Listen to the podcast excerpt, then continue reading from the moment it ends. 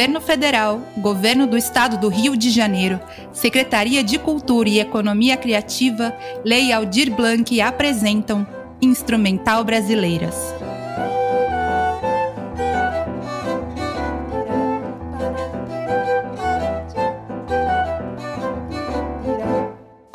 Todos e todas. Hoje é dia 4 de março de 2021.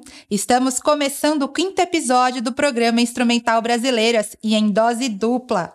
Eu sou Indiara Belo e esta ação faz parte do projeto Instrumental Brasileiras. E além deste podcast, nossa programação conta com aulas abertas e oficinas. Fique por dentro. Você sabia que a trajetória das mulheres na música instrumental brasileira começou lá no século XIX? Quantas mulheres compositoras você conhece e escuta com frequência? Por que será que ouvimos tão pouco falar dessas artistas incríveis? Mulheres virtuosas, pesquisadoras e grandes artistas que dedicam suas vidas à música instrumental brasileira. Este programa nasceu para mostrar o trabalho belíssimo de compositoras, arranjadoras brasileiras em suas diversas vertentes, estilos e instrumentos. Aqui exaltamos essas mulheres que fazem a música brasileira ser prestigiada no mundo todo. Hoje vamos ter um bate-papo em dose dupla com o duo Giz Branco, apresentando um de seus vários álbuns, O Flor de Abril, lançado em 2011. Aqui elas dão o tom. Oi, eu sou Bianca Gismonte, pianista, que faz parte do Dugis Branco, com a Cláudia Castelo Branco.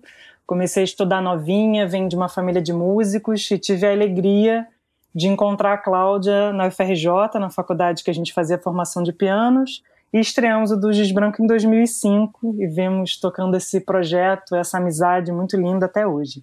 É, eu sou a Cláudia Castelo Branco, estou aqui com a Bianca, né, no Dugis Branco. Também comecei a estudar bem cedo, com 5 anos de idade, e fui caminhando nessa trajetória de música instrumental ao longo desse tempo todo. E estamos aqui agora. A gente vai falar também sobre o, o álbum Flor de Abril, né, que é o nosso segundo álbum, e muito sobre esse caminho né, das mulheres na música instrumental.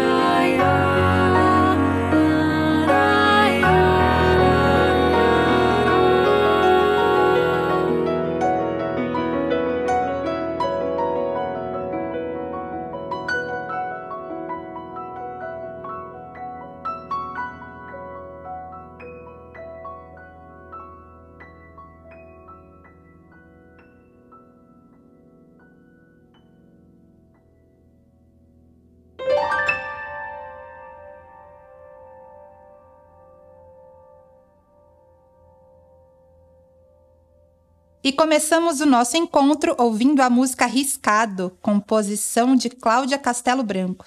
Bianca, Cláudia, sejam muito bem-vindas ao nosso programa. É uma alegria ter vocês aqui. Obrigada.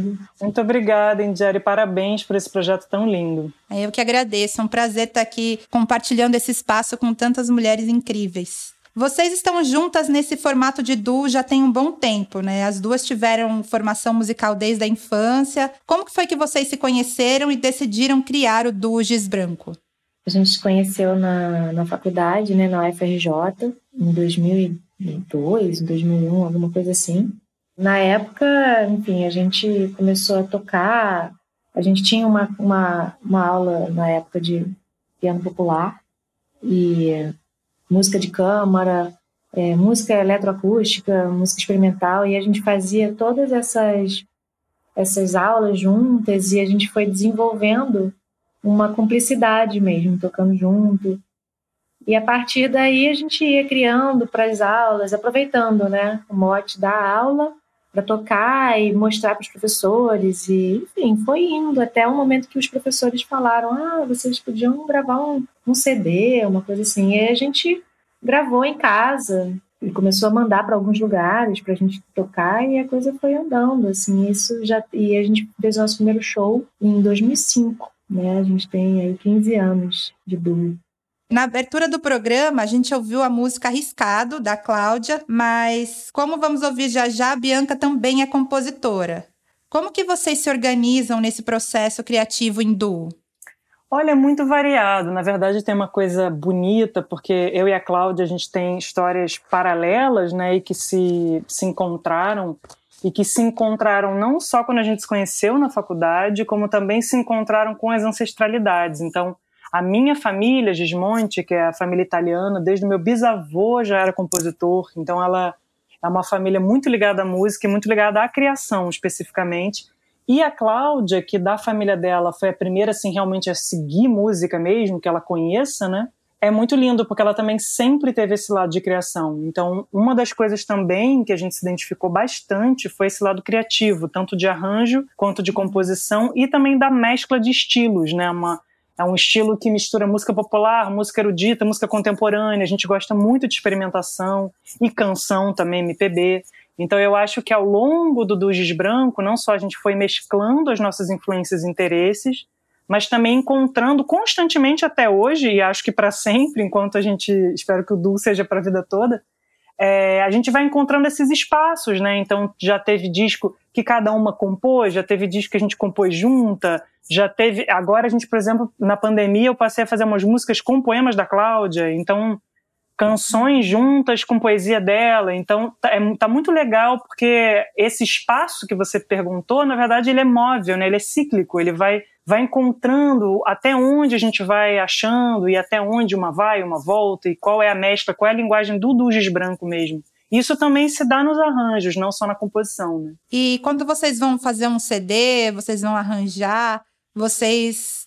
É, é também móvel esse processo, então vocês escolhem as músicas? Como é que funciona assim quando vocês vão para o estúdio, falam vamos gravar, vamos fazer esse material? É, como é que é esse processo? Processo, ele, ele quando ele vai para uma gravação, ele já foi gestado há muito tempo, né? As nossas gestações são longas. Normalmente a gente vai tendo as ideias e conversando sobre aquilo. E às vezes também surgem coisas inesperadas, né? Quando a gente fez o, o, primeiro disco, a gente já tinha uma ideia do que a gente queria fazer. A gente já tocava aquele repertório há muito tempo. Né? O primeiro disco a gente lançou em 2008, sendo que a gente começou a tocar profissionalmente em 2005 e a gente começou a tocar juntas, eu acho que em 2002. Exatamente. Então a gente já estava tocando aquele repertório, criando, fazendo coisas, experimentando, ensaiando loucamente há muito tempo, né? Há cinco anos mais ou menos. Então, quando a gente foi gravar, a gente não tinha muito o que pensar. A gente teve que escolher do que a gente já tinha, o que, que a gente achava que, que tinha uma, uma coerência ali. A gente escolheu né, falar sobre compositores brasileiros atuais, misturar um pouco. Então, mas foi muito fácil, porque já existia. E o Flor de Abril foi um pouco parecido, ele, ele meio que já existia quando a gente foi gravar, né? O pássaro, tudo foi, tem sido assim, né? Não, claro que tudo pode mudar. Não, e tem um adendo também interessante, Indiara, que é o seguinte, por serem dois pianos acústicos, na verdade existe é, a dificuldade prática, né, de se ter dois pianos acústicos bons disponíveis. Então, na verdade, assim, eu acho que eu e a Cláudia a gente amaria, vamos para o estúdio experimentar, essa coisa assim, mas na verdade a infraestrutura, assim como para qualquer músico que não tem o próprio estúdio, é uma, é uma coisa que custaria caro e no nosso caso ela depende do aluguel no mínimo de mais um piano, porque não existe um estúdio que tenha dois pianos né, disponíveis. Então, eu acho que também por esse motivo, além do Duzes Branco ter muita essa característica de experimentação, de vivência em conjunto, eu e a Cláudia, a gente gosta muito disso, dessa descoberta, desses ensaios que a gente vai revelando, indo para um caminho e outro, mas também por uma questão prática. Então acaba que o estúdio. Um disco que a gente viveu um pouco menos isso foi o Pássaros, que é o disco de canções com as letras do Chico César, porque eu acho que ele foi uma, uma gestação bem longa mesmo. Assim, a gente começou gravando os pianos, depois a gente gravou as vozes, depois a gente gravou os outros instrumentos, os convidados, depois a gente regravou as vozes inteiras. Então foi um disco, digamos, que ele não. Claro que o repertório já estava pronto, mas a gente foi deixando, ele foi um pouco mais fluido nesse sentido, assim. É, por mais que, claro, a gente não vivenciou a criação total no estúdio, mas eu acho que ele teve um pouquinho mais desse tempo. Mas, em geral, se a gente fosse calcular o tempo que a gente ensaia, experimenta, seriam, sei lá, anos né, de experimentação antes de, de ir para o estúdio por esse motivo, para a gente gostar mesmo, de ir descobrindo. Bom, vamos ouvir então mais uma música, agora uma composição da Bianca Gismonte, a música Festa no Carmo.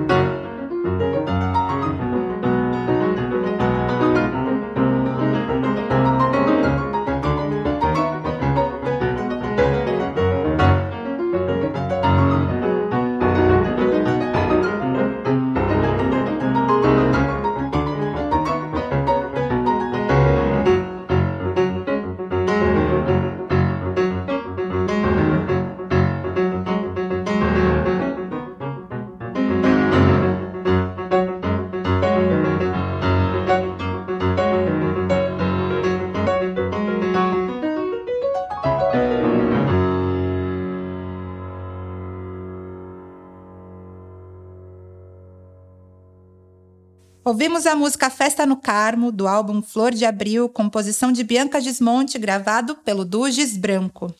O álbum Flor de Abril foi lançado em 2011, mas vocês já tiveram vários outros álbuns, já fizeram shows em diversos lugares dentro e fora do Brasil. Como que vocês observam a presença da mulher na música instrumental brasileira?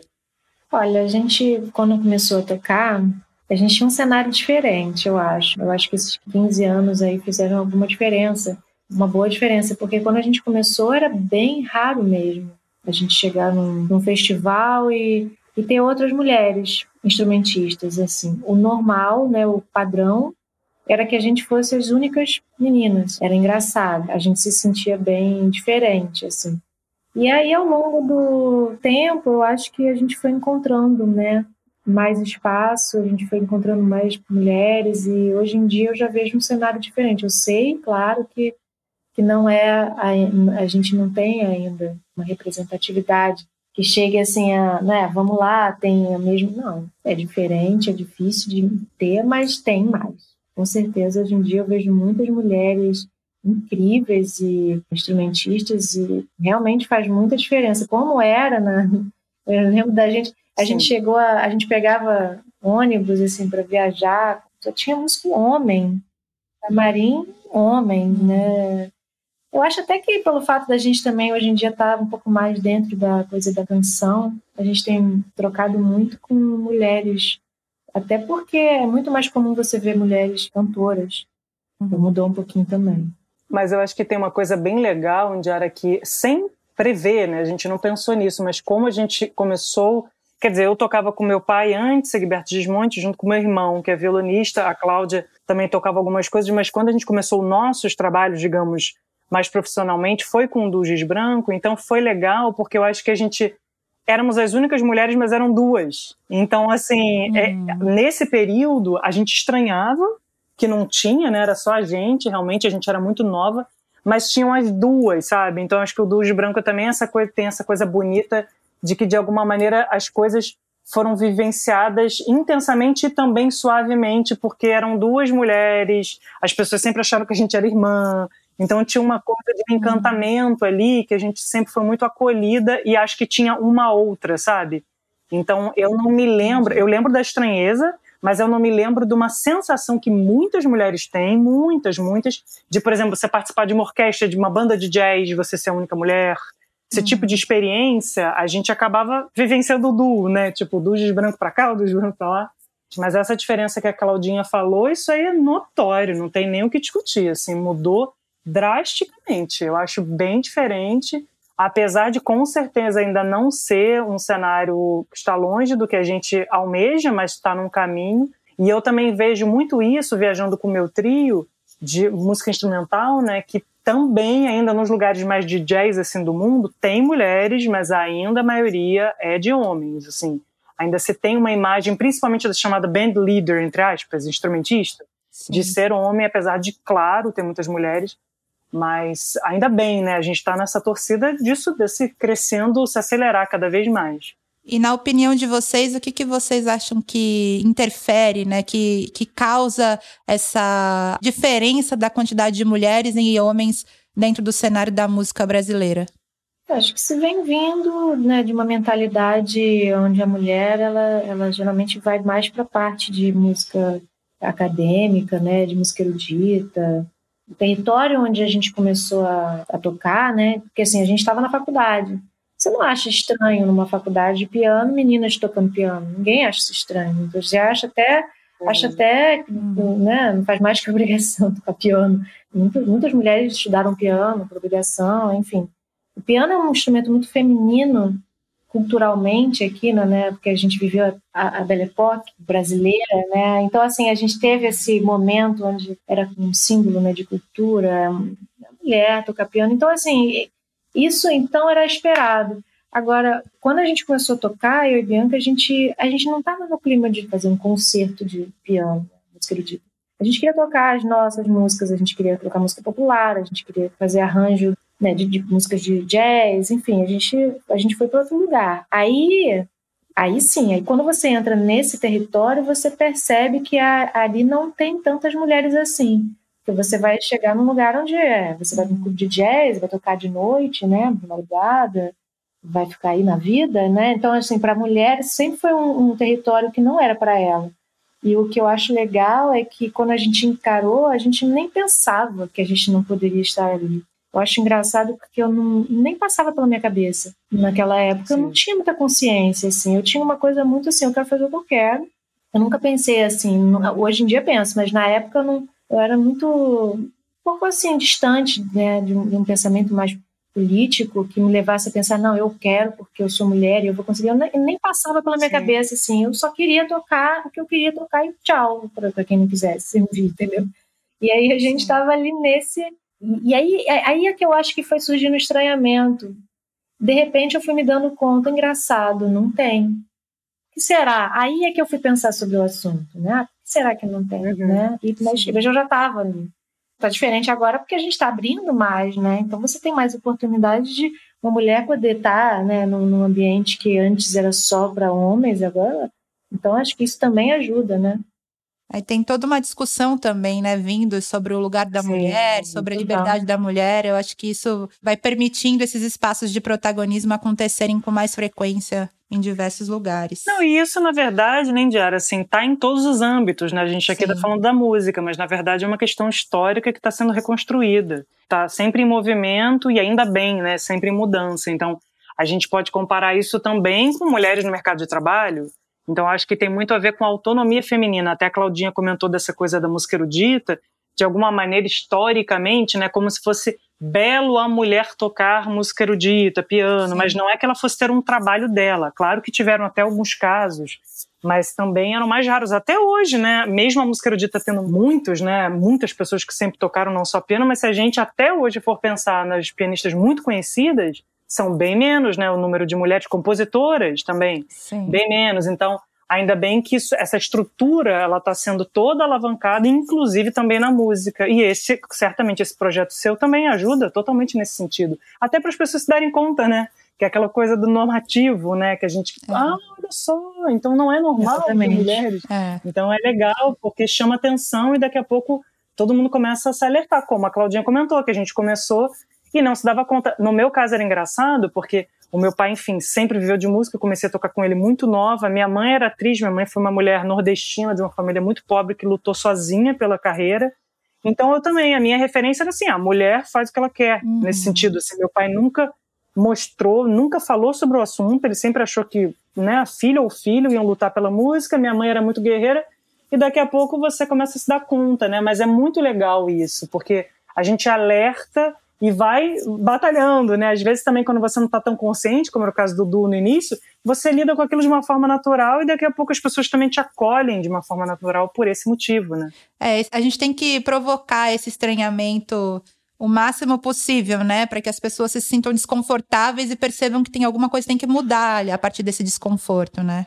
Você sabe que tem uma coisa engraçada, Indiara, bem rapidinho vou comentar, quando há muitos anos, enfim, vegetariana eu sou há muito tempo, mas vegana eu sou há seis anos, e eu me lembro que lendo os primeiros livros sobre filosofia de veganismo, eles comentavam isso. Na verdade, quando a sociedade começa a se sentir incomodada sobre algo, uhum. é quando você está manifestando uma mudança. E eu achei isso muito interessante. Sim. E é verdade, porque quando a gente começa a se incomodar com uma coisa que era um padrão, é porque a sociedade não mais acha aquilo normal. Então não significa que você tenha tido a conscientização, mas a mudança já está ocorrendo, né?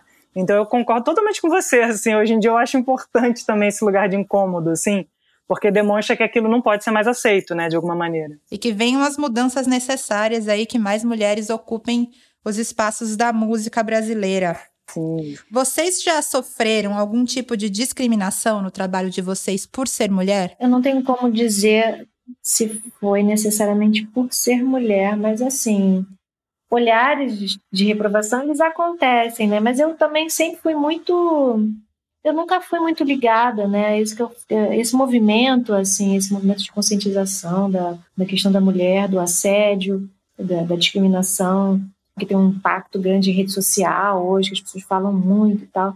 Eu não percebia, vou te dizer assim, eu não, não era claro para mim, mas com certeza revendo, revendo, já, acontece, já aconteceu muitas vezes, mas assim, não, nada de, de assim grave que eu possa falar, assim, mas assim, existe, né?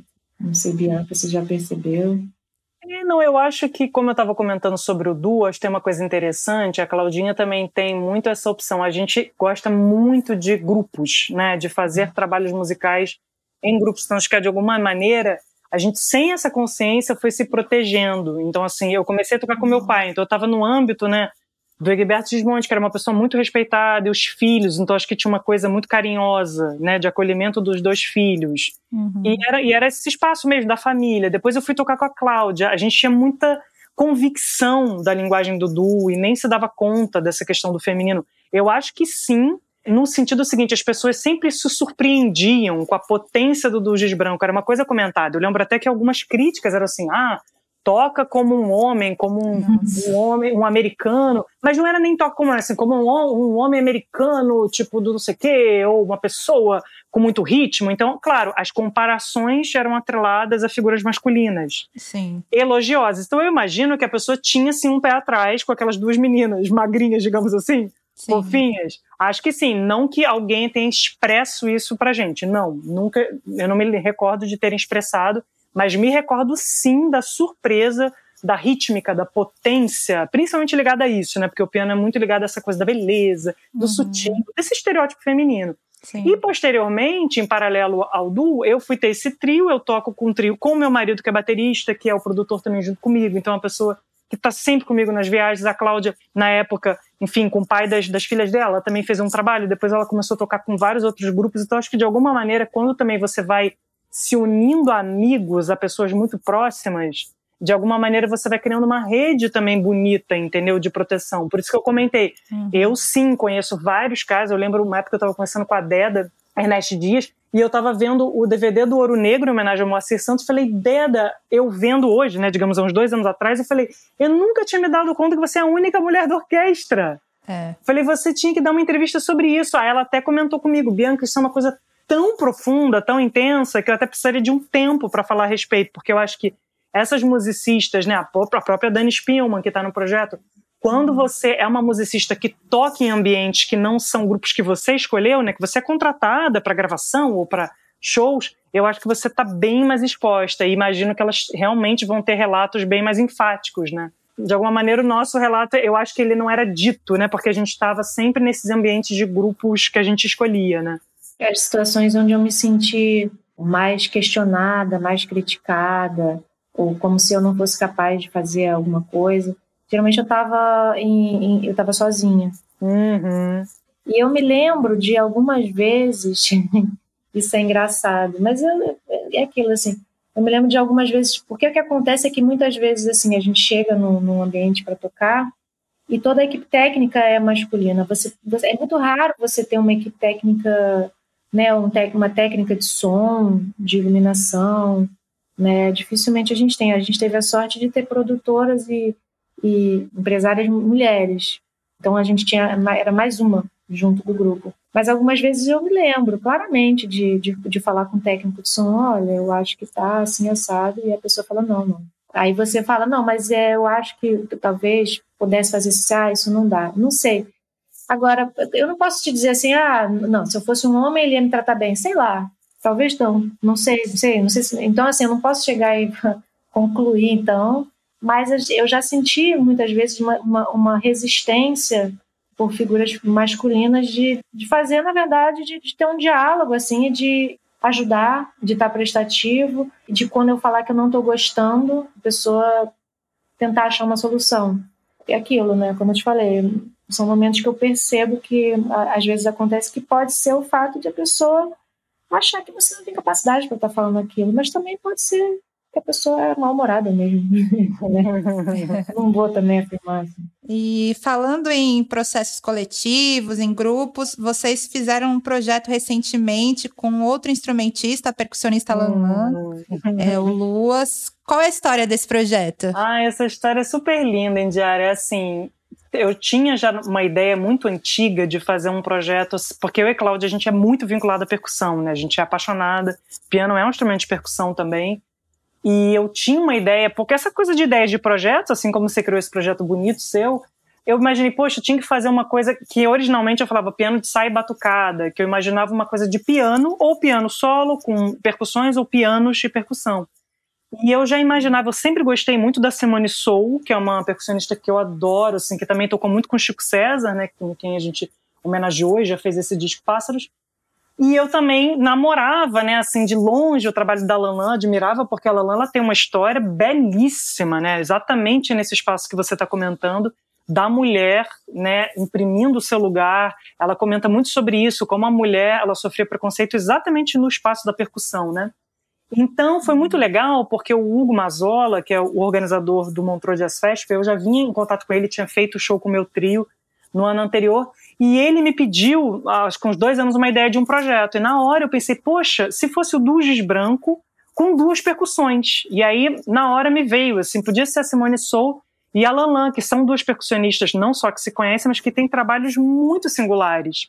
E eu tinha feito um festival no ano passado, no meio da pandemia, online, no Sul, na verdade, no Festival do Sul, que a Simone Sou também se apresentou em um trabalho lindo que ela mostrou. E aí, na época, eu falei com a Claudinha, ela adorou a ideia, Inicialmente foi isso. Aí no período, a Simone Sou não pôde participar.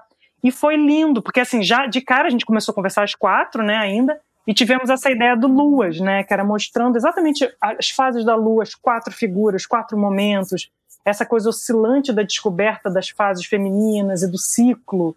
Então a gente começou a fazer uma pesquisa grande, a Simone depois não pôde continuar, e o aprofundamento e contato com a Lalan foi um presente, assim, do ano passado. E a gente estreou no Montreux Jazz Festival, depois a gente trouxe a Lalan também numa live que a gente fez pro Blue Note. E é um projeto que a gente tem muito carinho e a gente aprende muito com a Lalan, assim, de música e de vida desse espaço feminino e, e ela com uma força e com uma doçura invejáveis. Uma mulher, assim, muito forte, ao mesmo tempo muito amorosa. E a gente admira muito, assim, aprendeu muito com ela. Então é um projeto também que a gente quer continuar. É, e a ela, ela justamente começou num território bem mais crítico, né, que é de percussão. Então, você ser percussionista mulher era muito mais raro do que você ser uma pianista, né? Então, ela enfrentou muito mais preconceito, né? Ela fez aí uma estrada, ela abriu muito caminho. Muito. Então, pra gente, foi um presente estar com ela, ouvir as histórias e trocar musicalmente, assim, muito lindo. E por falar nessa incrível percussionista, vamos ouvir mais um pouco do Duges Branco, dessa vez a música que dá nome ao álbum Flor de Abril e que tem a participação da percussionista Lan Lan. Essa não é a gravação de Flor de Abril que está no álbum, mas a gente não podia deixar passar essa oportunidade de exaltar e falar dessa grande percussionista brasileira.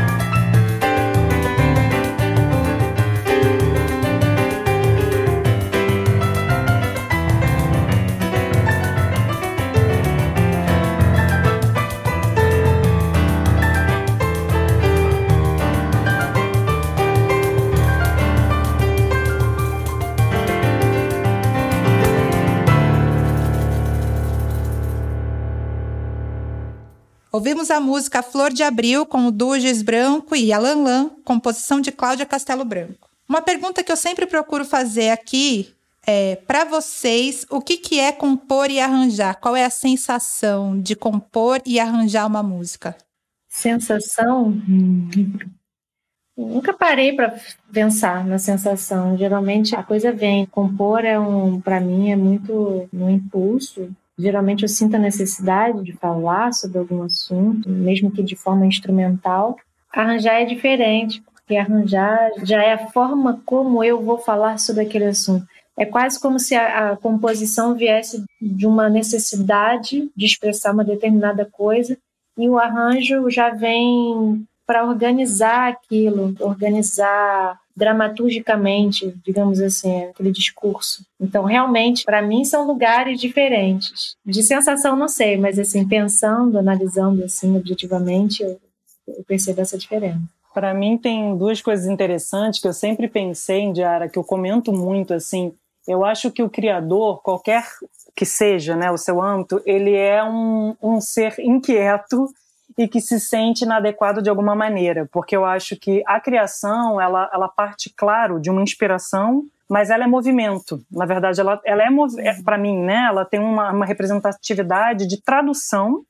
Claro, como a Claudinha falou, muito de querer dizer algo, traduzir a própria vida e as experiências, ou pensamentos, ou, ou sonhos em algo que seja o seu material, no nosso caso é a música.